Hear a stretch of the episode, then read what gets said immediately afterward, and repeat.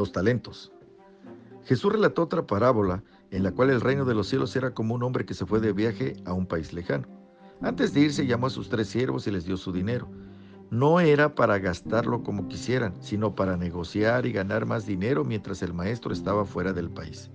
Les dio distintas cantidades de dinero a cada uno según su capacidad. El amo les dio justo cuánto pensaba que el siervo podía administrar.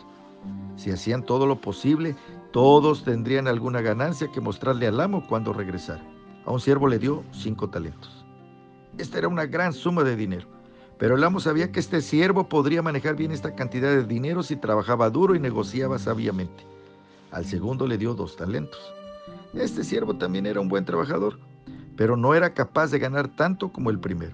Y al tercer siervo le dio un solo talento, porque sabía que éste no sabía ganar dinero como los demás. Sin embargo, si trabajaba duro, él también podría hacer ganancia a su amo. El amo se fue y ahora los siervos debían decidir qué hacer con el dinero que se les había dado. Había varias maneras de hacer dinero en esos tiempos. Podían comprar y plantar semillas de trigo y verduras y vender la cosecha en el mercado. Podían comprar ovejas o cabras y criarlos para carne. Y podían arrendar un viñedo y vender uvas. Estas eran buenas formas de ganarse la vida. Pero estos siervos no estaban intentando ganarse la vida, ellos debían encontrar una buena forma de hacer más dinero para su amo.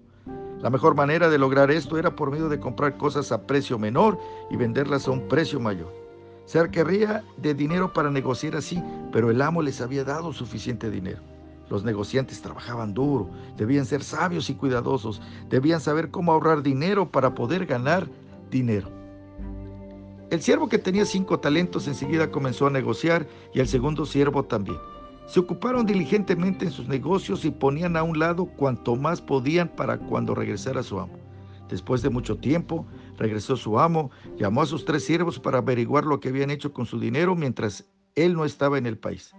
El que recibió cinco talentos dijo, Señor, tú me diste cinco talentos, mira, gané otros cinco más para ti. Bien hecho, siervo bueno y fiel. Lo alabó el amo. En lo poco has sido fiel, te pondré a cargo de mucho más. Entra en el gozo de tu Señor.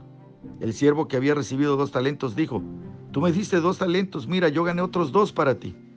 Muy bien, dijo el amo, tú también eres un siervo fiel y bueno, has probado ser confiable en lo poco y ahora te pondré sobre mucho. Entra en el gozo de tu Señor. Entonces se acercó el último siervo trayendo consigo el único talento que se le había dado.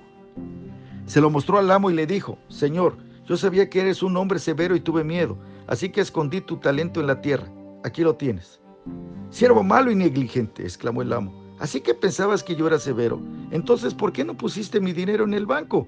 Por lo menos lo hubiera recibido con un poco de interés. Y dijo a los que estaban allí, quítenle el talento y déselo al hombre que tiene diez. Y sáquenlo de aquí y échenlo en las tinieblas. Los discípulos podían comprender fácilmente lo que significaba esta parábola. Podemos imaginarnos a Pedro mirando a Santiago, Santiago a Mateo y Mateo a Juan y Juan a Natanael. Ellos sabían que Dios les había dado a ellos distintas capacidades. Lo importante era que trabajaban fielmente para el Señor hasta que regresara, porque Él revisaría cada uno de ellos para ver qué habían hecho con sus talentos.